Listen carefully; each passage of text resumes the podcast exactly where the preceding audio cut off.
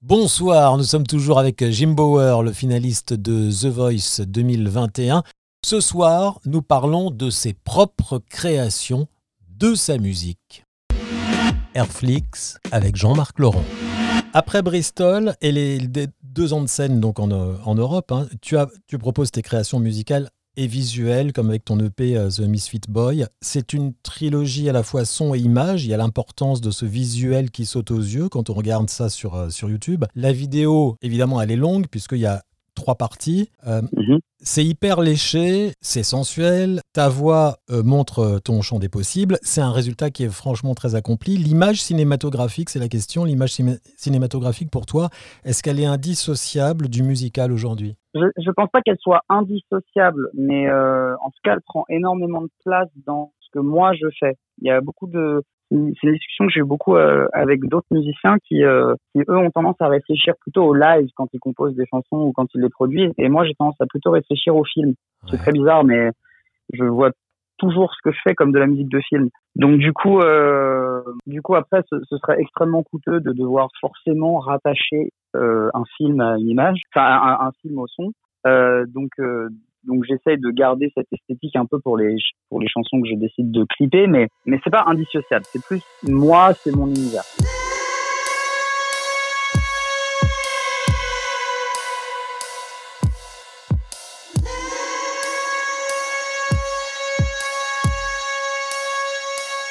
Mais il y a d'autres artistes qui sont beaucoup plus live, qui ont une esthétique plus live, qui ont une esthétique euh, euh, folk, qui ont des ou voilà ou DJ ou dessin animé. Enfin, il y a plein de hmm. choses en fait.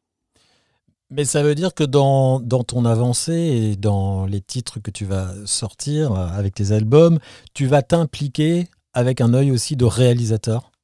Bah, j'essaye de. Pour, l'image, c'est un peu plus difficile parce que autant dans la musique, j'ai quand même les capacités techniques et les moyens de, de faire ma musique tout seul et d'aller au bout de mon idée, autant dans la réalisation euh, visuelle, c'est pas non plus mon métier.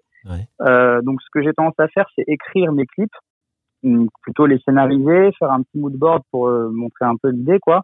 Mais euh, mais après, je travaille quand même avec des réalisateurs euh, qui amènent aussi leur leur idée, leur patte et et qui et qui et qui et voilà et tout ça crée à la fin l'œuvre en essayant en essayant d'être le plus fidèle possible à, à l'idée de l'idée originale, quoi.